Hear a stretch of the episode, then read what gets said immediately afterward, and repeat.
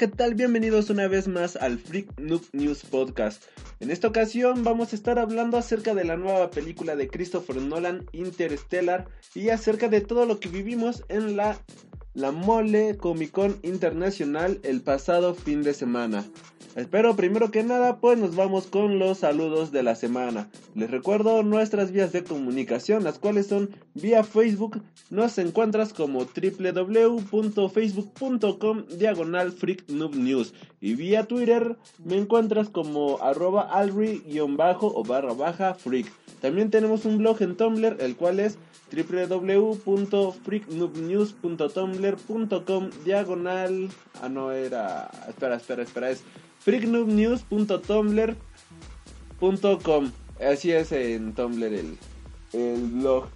Y bueno, ahora sí mandamos saludos a la gente de Facebook, quienes son Eric Chica Romero, Rogelio Sánchez Zaragoza, JDC Cadi Auditory Rocker, a. Ulises Mendoza Zavala, a. Karen Robles Lid, Melissa Seymour, Hugo Arteaga Valdivia, a. Daniel Vázquez Flores, a. Códice Trío, a quien les recuerdo que van a tener una presentación próximamente en el Hobos Bar el 20 de noviembre, si no me equivoco, pero de todas formas pueden rectificarlo en sus páginas web o nosotros igual ya subimos el, el póster del evento en donde se estará presentando Códice Trío. Y también les recuerdo que hace dos programas les hicimos una entrevista realmente buena a esta banda para que no se la pierdan.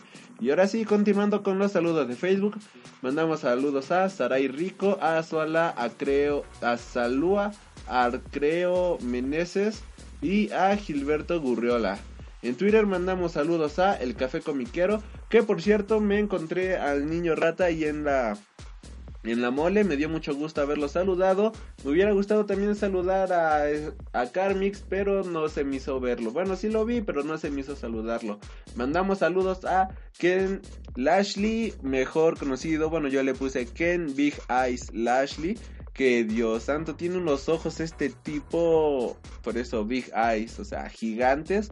Igual fue uno de los invitados a la Mole Comic Con y muchas gracias por haber respondido mi comentario vía Twitter.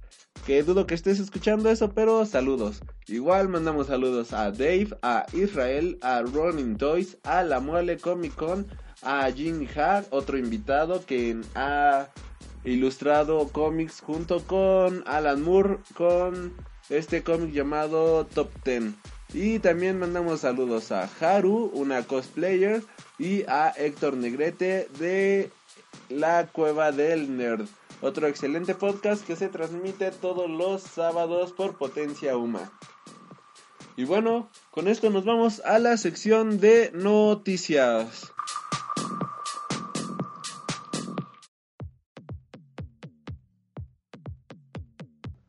Y bueno, el retirado luchador de la lucha americana, Philip Jack Brooks, también conocido como CM Punk, estará escribiendo el título de Thor anual número 1 para la Casa de las Ideas, o sea Marvel. Este título saldrá a la venta el próximo febrero del 2015. CM Punk siempre se ha nombrado como un gran fan de los cómics y ahora que ha dejado la lucha libre ha decidido incursionar en ellos aunque no sea de una manera regular. En otras noticias, el Pentágono anuncia sus planes para construir un helicarrier como el de SHIELD, la agencia de, de investigación avanzada de proyectos de defensa, DARPA, por sus siglas en inglés, está estudiando construir grandes transportes aéreos como el que pudimos ver recientemente en la película de Los Vengadores o en los cómics de Avengers. El anuncio se hizo público este domingo cuando la agencia publicó en su web que está buscando propuestas para desarrollar el proyecto. En otras noticias, Black Sat Amarillo gana en España el Premio Nacional del Cómic. Amarillo es el quinto volumen de esta saga española quien sin duda es el mejor cómic publicado en España hoy por hoy. Black Sat ganó el premio al ser considerado un TVO de calidad, sin fronteras, cargado de referencias culturales y con una óptima ejecución, constituyendo un reconocimiento al cómic para el gran público.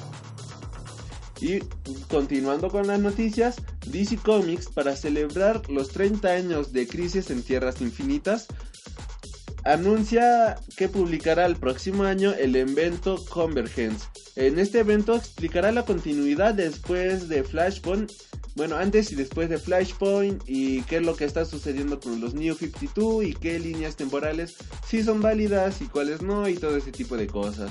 Y bueno, esta semana se dio a conocer la lista de cómics que se estarán publicando en la primera semana de este evento.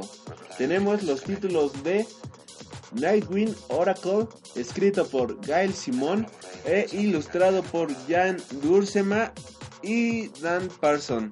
Tenemos Superman, escrito por Dan Jurgen e ilustrado por Lee Wicks and Dan Jurgens, John Norm, Norm Ratmoon. Otro título que se estará publicando la semana de este evento llamado Convergence será The Atom, escrito por Tom Payer e ilustrado por Steve Jowell y por Andy Owens. Otro de los títulos será Batgirl, escrito por Alicia Kidney e ilustrado por Rick Leonardi, Rick Leonardi y Mark Pennington. También tendremos Speed Force, escrito por Tony Vidar e ilustrado por Tom Grumet y Cian Person. Otro de los títulos será Titans, publicado por escrito por Fabian Niciesa e ilustrado por Ron Wagner y José Marzán. También tendremos Justice League, escrito por Frank Thierry e ilustrado por Vicente Cifuentes. Ah, mira, este nombre rima. Vicente Cifuentes. Ahora nomás. Y después tenemos a Question, escrito por Greg Ruca e ilustrado por Julie Hammer. También tendremos Batman y Robins, escrito por Ron Mars e ilustrado por Dennis Cowan y Klaus Jansson. Y para terminar con la semana tendremos Harley Quinn, escrito por Steve Pugh e ilustrado por el artista Phil Winsley y John Dell. Y bueno, estas fueron las noticias más relevantes de la semana del mundo de los cómics.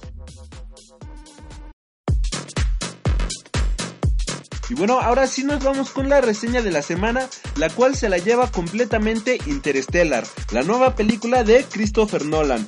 Esta película es una película de ciencia ficción completamente espectacular, en donde vemos que en la Tierra ya no hay esperanza de absolutamente nada, y el único remedio para poder hacer que la especie humana sobreviva, para que no se extinga por decirlo de cierta manera, es ir a las estrellas y buscar un nuevo hogar. Los encargados de buscar este nuevo hogar será un grupo de científicos y exploradores capacitados en todo sentido para aprobar si es factible tener vida en X planeta o en este otro X planeta. En el espacio, como bien sabemos, el tiempo transcurre de una manera completamente diferente y esto es uno de los puntos fuertes de esta película porque antes que, se, que nada, antes de continuar, si no han visto la película y planean verla y están escuchando este podcast, lo mejor será ponerle pausa, ir a ver la película en el cine y regresar a escuchar el podcast, porque voy a hablar de algunos spoilers. Y ahora sí, regresando en el tema. Cuando un padre de, en esta película se va al espacio, deja a sus hijos. Entonces le dice a su hija, eran unos granjeros, y le dice que le va a dejar un reloj que lo esté viendo porque en el espacio el tiempo transcurre de una manera completamente diferente. Y puede que cuando él regrese ambos tengan la misma edad, lo cual sería bastante espeluznante por decirlo de alguna manera, pero es así como transcurre el, tiempo en el espacio. Y también otra cosa, si no han visto, aunque sea un documental de Stephen Hawking hablando sobre el espacio-tiempo o hablando de ellos de gusano, esta película les va a dar vueltas a la cabeza y va a hacer que les explote de manera increíble. Pero si entienden más o menos todo este concepto, entenderán más o menos cómo funciona la trama de esta película. Igual esta película trata sobre este grupo que va al espacio, pero no van al espacio a explorar a Marte o a Júpiter o a Saturno, sino ellos encontraron un agujero de gusano orbitando cerca de Júpiter y cuando pasan sobre ese agujero de gusano se puede ver otras galaxias, se puede ver más planetas, un nuevo sistema en este sistema tienen posibilidades de encontrar un planeta similar a la Tierra al cual poder habitar, al cual poder llevar a toda la humanidad para que no se extinga. Así que varios exploradores fueron aves de estos planetas y es turno de estos nuevos exploradores quienes irán a recabar datos de todas las exploraciones pasadas y rectificar si es posible o no es posible hacer de estos lugares una nueva tierra por decirlo de alguna manera. Hay una escena completamente impresionante en donde llegaron, bueno, ya atraviesan sobre este agujero de gusano que tiene unos efectos visuales completamente espectaculares y la música de Hans Zimmer hace que la, la cabeza te reviente literalmente. Es brutalmente genial toda esta secuencia de colores, la música explotando a todo lo que da. Es increíble en todo sentido no me canso de decirlo, esta película es increíble, increíble, increíble. Y bueno, llegan estos exploradores a un planeta en el que todo es agua, pero la órbita de ese planeta, en el tiempo en ese planeta transcurre de una forma bastante peculiar. Una hora en ese planeta quiere decir siete años en el espacio o siete años como lo que nosotros estamos viviendo. Así que cuando dos, bueno, tres compañeros de esta expedición bajan a este planeta, lo que para ellos fue un par de horas, cuando regresan a la nave, el tipo que se quedó en la nave esperando dice que transcurrieron 24 años y quién sabe cuántos meses más, pero fueron 24 años. Y él incluso ya había perdido la esperanza de que regresaran, de que los volviera a ver alguna vez en la vida ellos le dijeron, ¿por qué no entraste en modo de sueño? El modo de sueño es este modo en el que te desconectas, por decirlo de alguna manera, de la realidad y te puedes quedar soñando por años y años y años y tú despertarás como si habrás sido un sueño de ocho horas. Él dijo que lo había hecho, pero ya se había cansado de despertar y de estar esperando algo que jamás iba a ocurrir. Una de las mejores escenas de toda esta película indudablemente es uno de los puntos fuertes que hacen meterte en la psicología de los personajes y cómo esto afectó a una persona quedarse completamente sola en la nave. Para estos tipos literalmente, bueno, para los que bajaron al planeta, solamente pasaron un par de horas, no estuvieron ahí mucho tiempo. O sea, para ellos fue un abrir y cerrar de ojos. Para el otro hombre fueron 24 años. Igual en la Tierra todo el tiempo que ha transcurrido ya es completamente diferente. Por ejemplo, lo que les comentaba del padre, este granjero, en un cierto punto se encuentra, bueno, eso sería adelantarme mucho de la película. Así que sigamos con la trama y ahorita llego al punto que iba a mencionar ahorita. Continuando estas personas con su exploración, se dan cuenta realmente de lo que significa estar ahí en, el espacio, completamente alejado de las, de las personas, de la Tierra, de toda la familia que han dejado.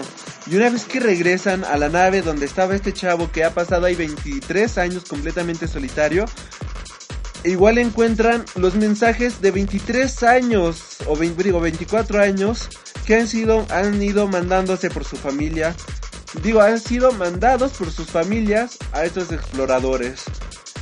nos encontramos que los hijos del granjero que cuando eran niños, ya no, obviamente ya no son niños, ya crecieron, ya tienen hijos, tienen esposa, uno perdió un hijo, ya hicieron una vida completamente aparte.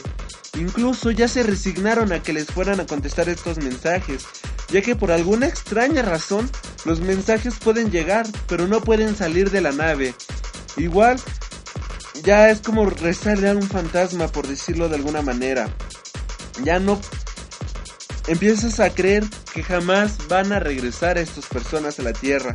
Y si lo hacen algún día, habrán pasado cientos y cientos de años de cuando se fueron. Y posiblemente ya no habrá valido ni la pena haber ido al viaje, ya que el motivo de estos viajes era el hecho de que la Tierra pudiera sobrevivir, que la humanidad sobreviviera, y al no haber nadie en la Tierra, pues a quién van a salvar. si ya no hay nadie a quien salvar. Pero bueno, ellos continuaron con su arriesgado viaje y llegaron a otro planeta, donde se encontraron con un superviviente de una exploración pasada. Esta persona ha quedado completamente trastornada, ha quedado un poco loco y lo único que quiere hacer él es escapar, quiere regresar a la Tierra, quiere sobrevivir. Ya no le importa la misión a la que lo mandaron, porque seamos honestos, después de estar solo tantísimo tiempo, después de haberte bueno, algo que este personaje igual explica, el loco traidor que termina traicionando a todos con tal de escapar, de con tal de regresar a la Tierra en su supuesta ambición de hacer que la misión tenga éxito. Él se había puesto en modo de sueño y ya no había puesto una fecha para despertar porque él realmente ya no le interesaba despertar. Él igual comenta de que ya era cuando lo despertaron fue como despertar de la muerte, literalmente, porque él, reitero, ya no tenía planes de volver a despertar en la vida, ya no tenía planes de ver a otro humano ni nada por el estilo. Y bueno, ese sí, como gracias a este loco idiota muere el chico que se había quedado en la nave, ahí el chico moreno que se había quedado ahí por 23 años. Una traición completamente ridícula. Ellos intentaron evitar todo, pero bueno, este hombre en su delirio, en su forma de querer sobrevivir se, se volvió completamente loco, se volvió completamente demente. Se podría decir que es uno de los villanos de esta película y posiblemente el único villano de esta película. Una vez que regresan a la nave, les explican, bueno, esto pasó un poquito antes en la trama de la película, pero bueno, resulta ser de que muere el doctor que los había enviado a la al espacio a explorar. La chava que da el mensaje que había muerto el doctor es la hija del granjero que ya tiene la edad del de su padre cuando él se fue al espacio. Y el padre sigue teniendo la misma edad. Qué frustrante ha de ser eso. Y bueno, ella les dice que si ellos sabían que ya no había forma de regresar, que ya es, todo había sido en vano por decirlo de alguna manera, ya que el doctor le confiesa que les había mentido en todos sentidos, que los había mandado al espacio, pero sin ninguna esperanza de encontrar algo nuevo ahí. Él se encontraba supuestamente buscando una ecuación para poder... Una ecuación, digamos, que no había resuelto antes. Pero él ya la había resuelto muchísimos muchísimos años antes de que enviaran a estas personas al espacio. Entonces la chica se enoja y dice que si ella, ellos ya lo sabían, que si ellos ya sabían que habían dejado a estos humanos en la Tierra para morir de hambre, para morir, para dejarlos ahí literalmente sin ninguna esperanza, mientras ellos se iban al espacio a morir lentamente, pero sin ninguna esperanza de ayudar a la gente de la Tierra. Ellos se sacan completamente de onda es una escena bastante emotiva, pero lo más curioso es que ellos tampoco conocían estos motivos del doctor, salvo un par de bueno, un par de la tripulación que sí lo conocía, bueno, sí sabía de qué iba más o menos el asunto. El chico negro, si no me equivoco, más aparte este el tipo que los traicionó, ellos sí sabían que ya no había forma de regresar. Bueno, no me acuerdo quién era el que no, ellos dos sí ya este estaban conscientes de que no había forma de ayudar a la Tierra. Una escena bastante fuerte, bastante arriesgada, por decirlo de alguna manera. Y es ahí cuando toda la felicidad que pudiera haber en la trama de la película se cae completamente. Ellos en un intento desesperado deciden regresar por donde vinieron por el agujero de gusano y entonces es cuando inicia otra de las partes más épicas, más extrañas de toda la película. Pues resulta ser que la chava y el... Bueno, una de las protagonistas, Anna Hidway, y otro de los protagonistas, o sea, el granjero, el padre, se separan y entran en una dimensión de cinco partes, una pentadimensión por decirlo de alguna manera. donde puedes ver el presente, pasado y futuro de absolutamente todo.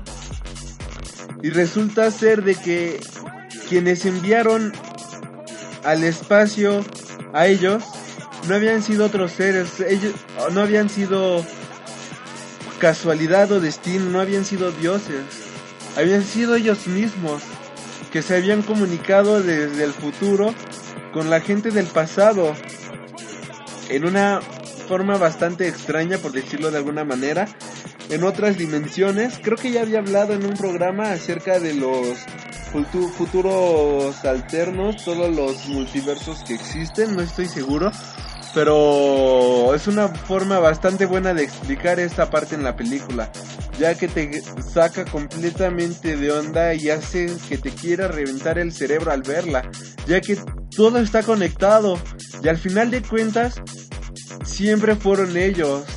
Ellos fueron los que mandaron las señales. Los humanos fueron los que crearon el agujero de gusano para que pudieran escapar en un futuro lejano. No fueron fue la humanidad, pero no fue la humanidad de ahorita. Fue la humanidad del futuro que mandó al pasado, o sea, al presente, este agujero para que los humanos pudieran ser salvados. Una escena completamente increíble. Y de cierto modo, este granjero logra regresar a la Tierra. Para él habrá pasado posiblemente un mes, dos meses desde que salió de viaje.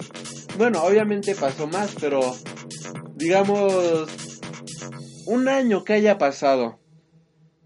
bueno, no lo encuentra en el, espacio y él cree que está en la Tierra, pero resulta ser que está en una colonia, en una nave que en nombre de su hija, ella la creó con ayuda de su padre del futuro, que se podía comunicar con ella a través de otras dimensiones.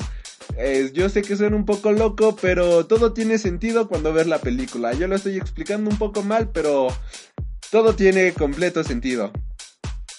Y bueno, resulta ser este que ahí está su hija y su hija ya tiene su el señor tiene 120 años aproximadamente y su hija tiene la edad como de 80, 90 años.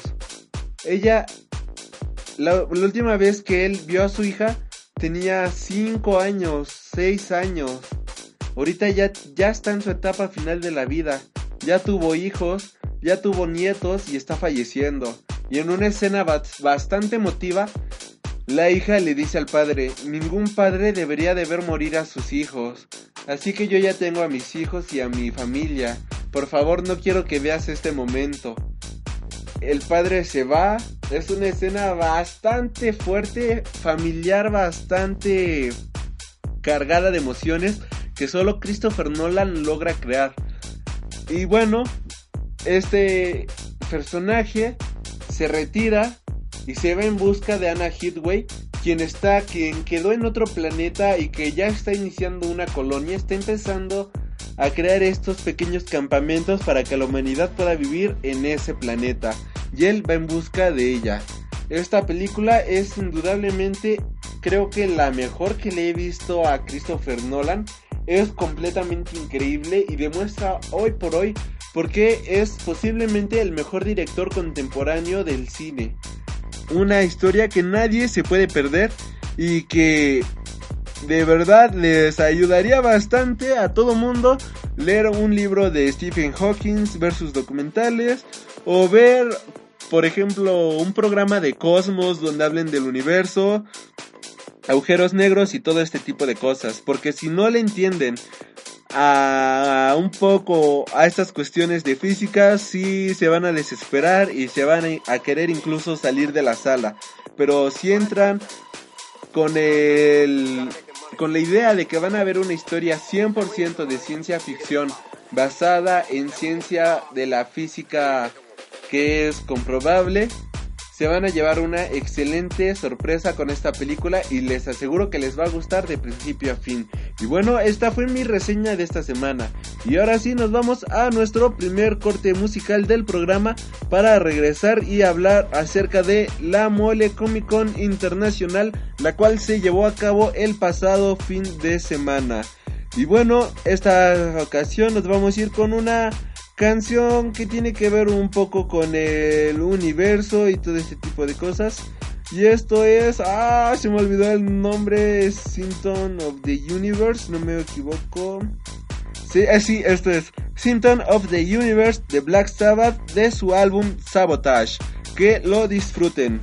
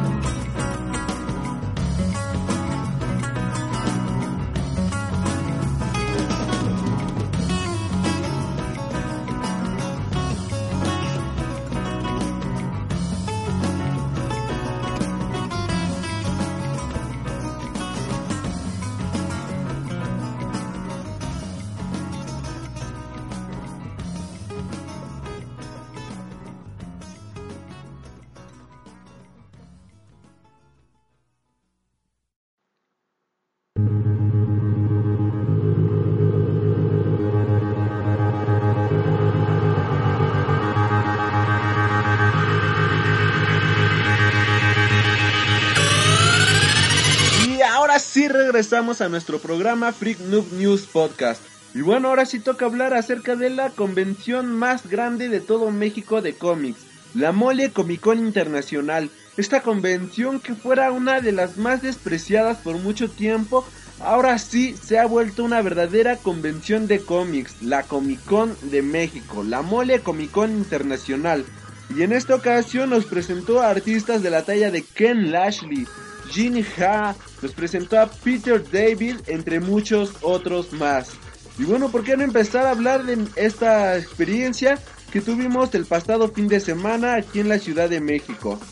Como muchos sabrán, yo compré el 3 Day Pass, o sea, el pase de los 3 días, y es la primera vez en todo lo que lleva la convención que de verdad, bueno, que llevo yendo a la convención. Yo empecé a ir desde marzo pasado, bueno, marzo del año pasado, marzo 2013, que fue Greg Capullo y Dan Slott. Pero en esta ocasión es la primera vez que un día es completamente diferente al otro. Ni un día se repite y hay tantas cosas que hacer, tantas cosas que ver, que realmente no te da tiempo. Ya no te está dando tiempo como antes de recorrer toda la convención como antes lo hacías.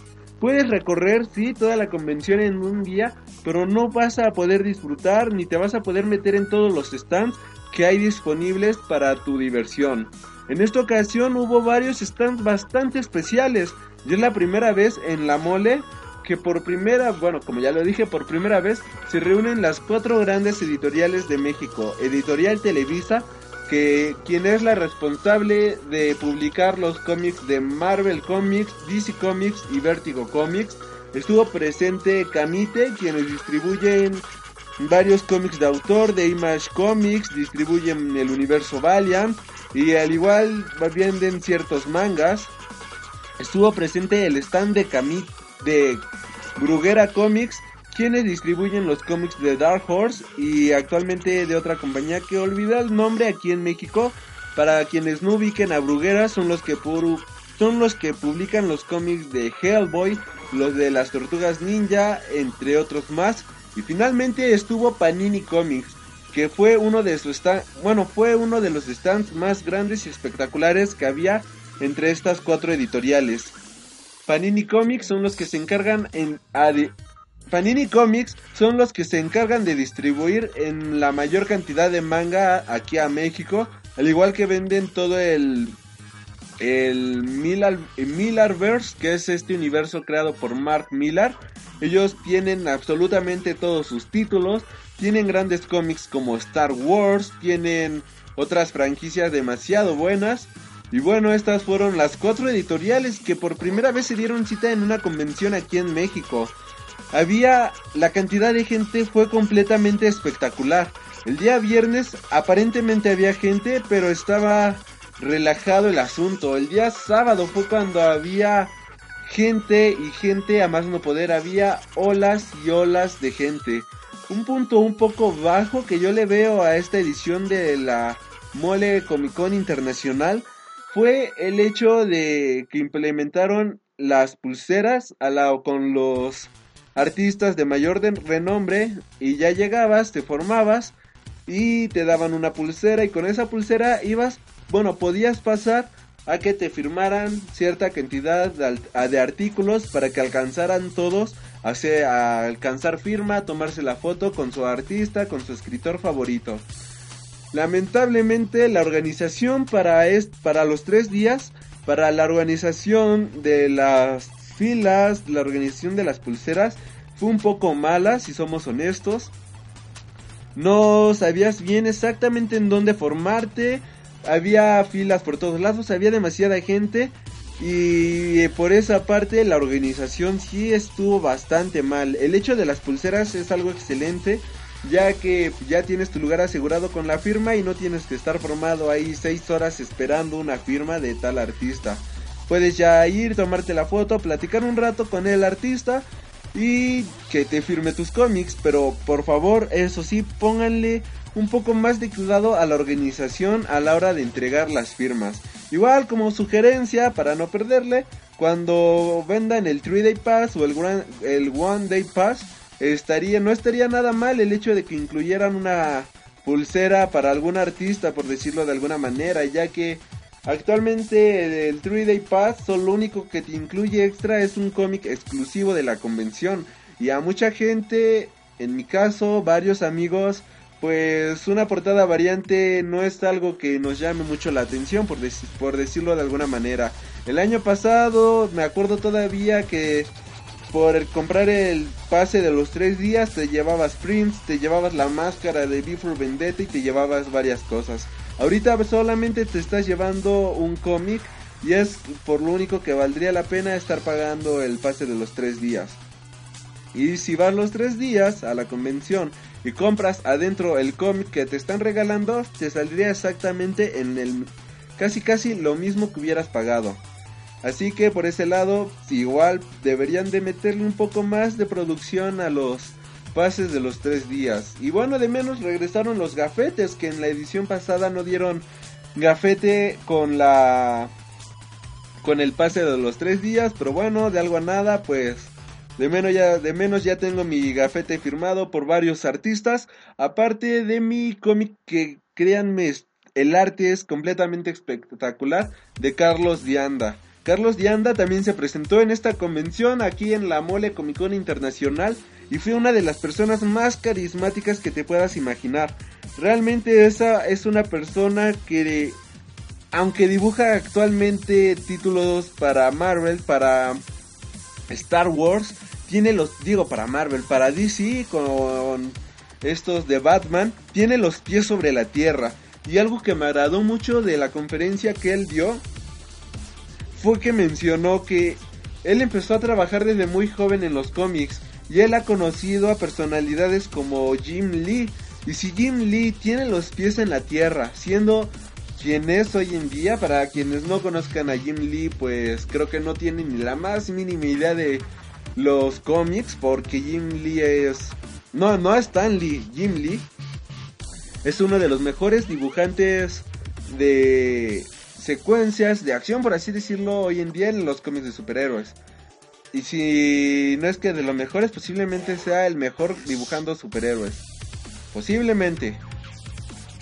Si Jim Lee tiene los pies sobre la tierra, si es una persona muy amable, muy accesible, que le gusta estar conviviendo con los fans, él quién es, bueno, Carlos Yanda, quién es para creerse alguien más allá de lo que no es. Todos somos humanos y eso es algo bastante bueno que me llevé de la conferencia de Carlos Dianda. Una persona completamente espectacular, un artista a todo dar y que tiene afortunadamente los pies en la tierra. Otro de los artistas a todo dar fue Peter David.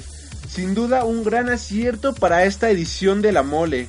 Peter David, para quienes no lo conozcan, es el creador de Spider-Man 2099 también es escritor de episodios de televisión, es escritor de cómics, es escritor de novela, es un escritor en todo sentido.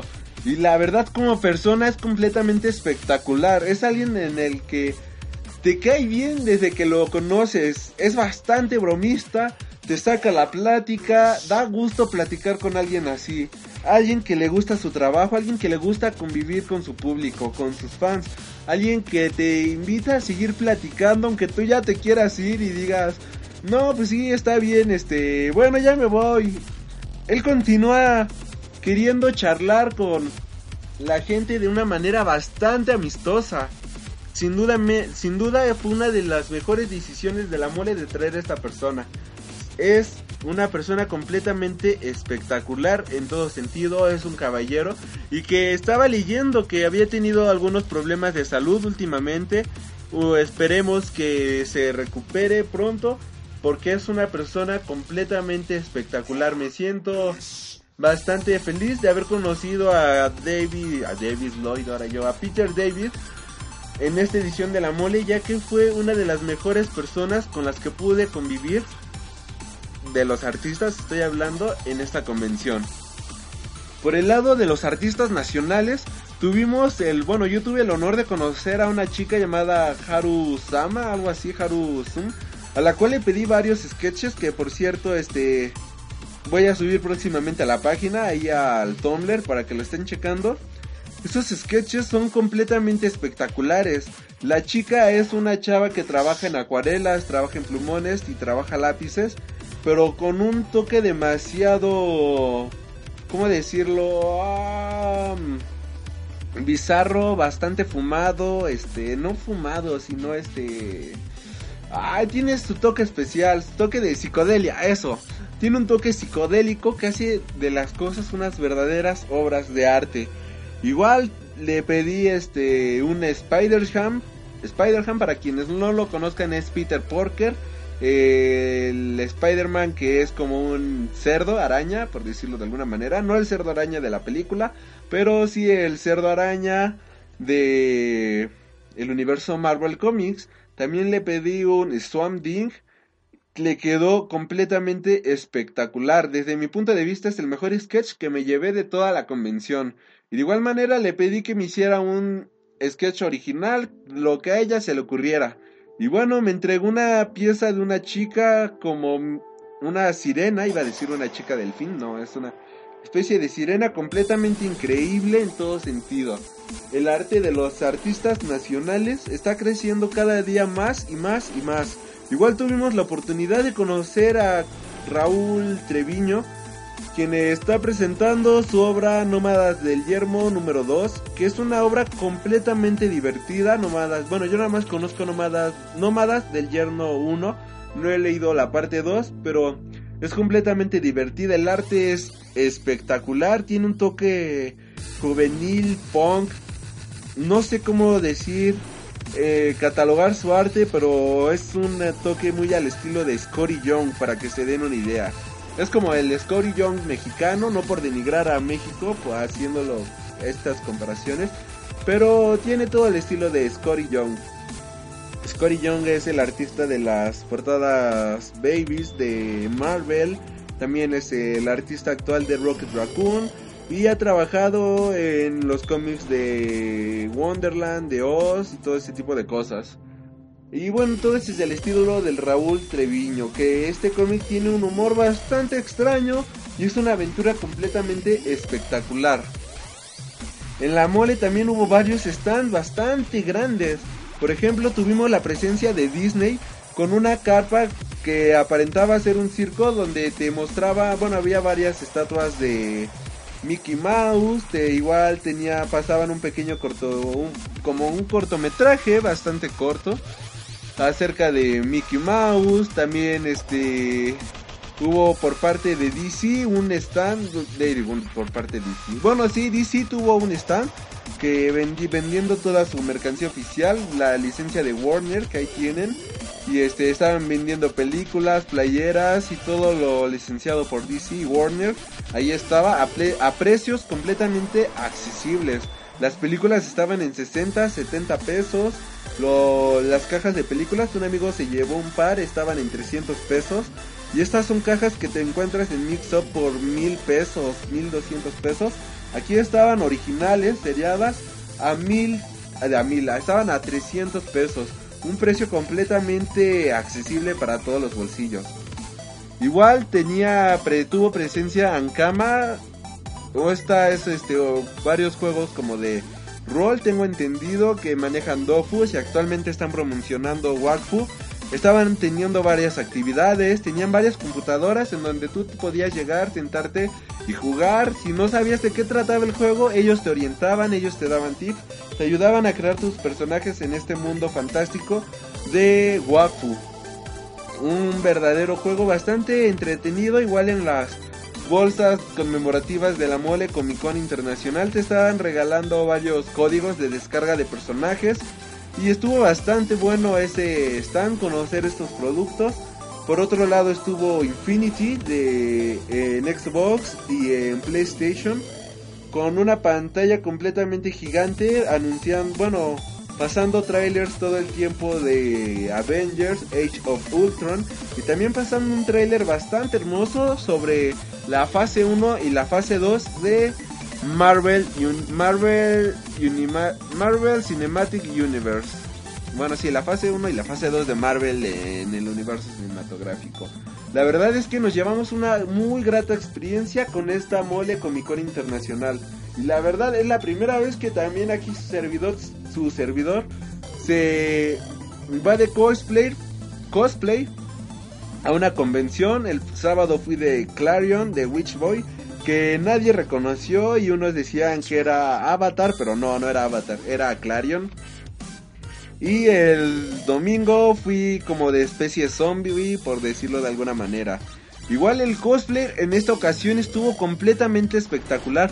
Tanto los artistas de cosplay que invitaron, como DP Day, este, Kuroshi, no sé qué, y bueno, los invitados de cosplay estuvieron 100% espectaculares, muy accesibles con la gente, hablaban contigo, se te acercaban, platicaban. La verdad fue completamente genial convivir con todos ellos. Aparte de que las chicas estaban completamente hermosas. Y bueno, también estuvo DPD que acaba de subir el día de hoy, miércoles, el video de DPD versus la Mole Comic Con haciendo sus cosas completamente irreverentes, tomando fotos, grabando videos, bailando con la gente y todo ese tipo de cosas.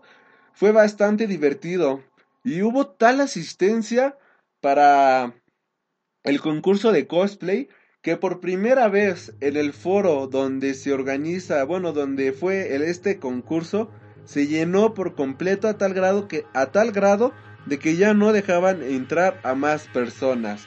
Muchas felicidades a la Mole Comic Con por hacer este esfuerzo, este trabajo y por hacer que siga creciendo el medio del cómic de esta manera. Gracias por traer a invitados tan especiales. Mis quejas son mínimas, mis quejas son lo de la organización de las pulseras. Y yo digo, yo creo que ya para marzo tenemos, bueno, ya tienen que conseguirse un lugar muchísimo más grande.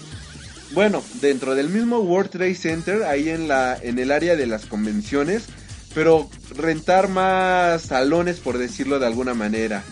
Ya no cabemos en lo que tiene, bueno, en lo donde se está realizando y para marzo, que ya está confirmado el señor Greg Capullo, dibujante de Batman, va a llover miles y miles de personas de todo México y no solo de México, también van a ir personas de otros países solamente para conocer a Greg Capullo.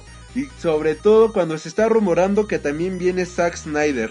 Sin duda alguna va a ser una de las convenciones, bueno, la de marzo, si viene Zack Snyder y Greg Capullo, va a ser posiblemente la convención donde más gente ha ido aquí en México. Y ya se necesita un lugar más grande. Si de por sí ya no cabemos con los artistas que hay, ahora trayendo a estos dos monstruos, no sé a dónde van a meter a tantísima gente que va a ir a querer, a querer conocerlos. Y bueno, esta fue mi crítica de los tres días de la Mole Comic Con Internacional, que es completamente increíble. Uno puede ir completamente solo a esta convención y ahí conoces a la gente. De ahí comienzas a hablar con personas. Ese fue el caso del domingo que yo iba no iba con nadie, pero me encontré con un amigo que había conocido el viernes de en esa misma convención, que irónicamente ya había conocido en diciembre por cuestiones bastante raras, pero bueno, regresando nos reencontramos aquí en la convención, empezamos a hablar, se empezaron a juntar más personas y se armó, como un pequeño grupo de como una mini familia, igual cuando estás formado en X fila, por ejemplo, hubo una fila aquí en el en la convención para hablar, para hablar, para tomarte una foto en un como pasillo de la guerra de la muerte, de la estrella de la muerte, de la guerra de las galaxias. Y la gente podía hablar entre sí en la fila y sabías exactamente de lo que estaban hablando. Era como una gran familia hablando de cosas frikis, por decirlo de algo. Obviamente eran cosas frikis. A todo mundo hablaba de cómics, hablaba de series y lo entendías todo tal cual. Y bueno, me llevo una gran experiencia de la Mole Comic Con Internacional. Los invitados estuvieron bastante increíbles. Y por cierto, yo le estuve preguntando a varios creativos, a varios escritores, a varios dibujantes y coloristas nacionales e internacionales acerca de cómo ven la... Hace uno, bueno, para poner el contexto, hace un par de semanas en un programa llamado El Café Comiquero que se transmite todos los domingos. Eh, lo hace este Carmix y lo hace el niño rata, a quien por cierto ya les mandé saludos hace rato, que me dio mucho gusto haberlos visto. En ese programa del Café Comiquero habían dicho que, bueno, subieron la nota de que unos creativos se estaban planteando la idea de no volver a una convención de cómics, ya que no vendían tanto y que la gente se preocupaba más por ver el cosplay, o sea, la gente disfrazada, que ir a ver a los creativos y que ya no estaban vendiendo absolutamente nada. Las cantidades que, que venden actualmente son muy bajas. Así que yo le pregunté, le pregunté a Jin Ha, le pregunté a Peter David, le pregunté a varios artistas nacionales y le pregunté a Ken Leslie, oye, ¿qué opinas acerca de esto? ¿Cómo les ha ido con sus ventas y todo ese tipo de cosas? Le pregunté al creador de Ravengers, a quien por cierto le compré un print, pero no me acuerdo de su nombre en este momento. Pero bueno, el punto es que me contestaron que les está yendo demasiado bien aquí en México, que están vendiendo bien sus cosas y que incluso varias cosas que llevaban ya se les agotaron, que en varias convenciones en Estados Unidos no vendes de esta manera. Puedes llevar un print de 50 piezas y no se te va a acabar a los tres días de que dura una convención, tres, cuatro días, puede que te quede uno o dos. Aquí en México, varios de sus productos se les acabaron desde el primer día. Así que bueno, México es una buena opción para todos los creativos para llevar sus cómics, para, bueno, para vender cómics, para vender este prints, para vender su material. Lo mismo me decía una este chica aquí a la que le pedí mis sketches, yo le dije, "Oye, ¿qué cómo cómo ves esto?" si vendes o no vendes, cómo te ha ido con las ventas, por decirlo de alguna manera. O sea, le hice las mismas preguntas y me dijo que nunca la, bueno, hacía mucho tiempo que no le iba tan bien en una convención, que es la primera vez en muchos años que lleva yendo a una convención que de verdad se va bastante satisfecha con todas las ganancias que ha obtenido. Hay otra convención aquí en México llamada la TNT, que lamentablemente se ha vuelto un tianguis de piratería, de farruca y todo, fayuca y cosas completamente lamentables para el medio al que intentan apoyar. Y ella me comentaba que con lo que vio aquí, posiblemente ya no regrese a la TNT, que ya no vale la pena ir allá y gastar, invertir dinero que no vas a recuperar, cuando aquí en este evento que si es de cómics, sí lo recuperas y bastante bien. Así que lo digo y lo reitero, en México, bueno, al menos la mole está haciendo las cosas bien y el público va con la intención de conocer a los artistas, va con la intención de convivir con ellos y va con la intención de comprar sus productos. Igual, en mi caso, vamos con la intención de ver el cosplay, vamos a disfrutar del evento, pero los artistas, cabe destacar que ahora sí es la cosa principal por la que vas a la convención. Uno, si no hubiera artistas yo no iría a la convención, si soy honesto. Yo voy a conocer el trabajo de los nacionales tanto de los internacionales. Voy a ver qué me puedo llevar de ellos, qué puedo aprender de las conferencias y a ver qué este llevarte bien con ellos, relaciones y todo ese tipo de cosas. Y esto es lo que me llevo de la mole Comic Con Internacional. Espero verlos en marzo y bueno, este fue el programa donde hablamos de Interstellar y de la mole Comic Con. Espero que les haya gustado bastante como a mí me gustó haber hecho este podcast y bueno, nos estaremos escuchando la siguiente semana. Les recuerdo nuestras vías de comunicación, las cuales son vía Facebook www.com Facebook, no, a ver, www.com www.facebook.com diagonal Freak News, a ver, lo repito. Lo repito, www.facebook.com diagonal Freak News. En Tumblr me encuentras como arroba alri-bajo o barra baja freak y en Tumblr como freaknoobnews.tumblr.com. Estas son nuestras redes sociales. Y muchas gracias por haber escuchado este programa. No te olvides de darle like, compartir y todo ese tipo de cosas. Yo soy Alru Freak y nos estaremos escuchando para la próxima semana. Los dejo con nuestro segundo corte musical, el cual estarán escuchando. A ver qué estaremos escuchando. Bueno, para despedirnos, estaremos escuchando, escuchando. A ver, a ver, a ver, a ver qué se me ocurre, a ver qué se me ocurre. ¿Cómo que quieren escuchar? A ver, veamos. No, eso es muy pop. No, eso es muy pesado para despedirse. Ah, pues nos vamos con esto del nuevo disco de Inflames, True Oblivion. de Inflames y que lo disfruten. Nos estaremos viendo para la próxima. Gracias.